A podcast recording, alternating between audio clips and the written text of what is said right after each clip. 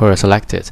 I accidentally charged my phone to 100% because I forgot to disconnect the charger. How harmful is that for my battery? From Chuck Rogers.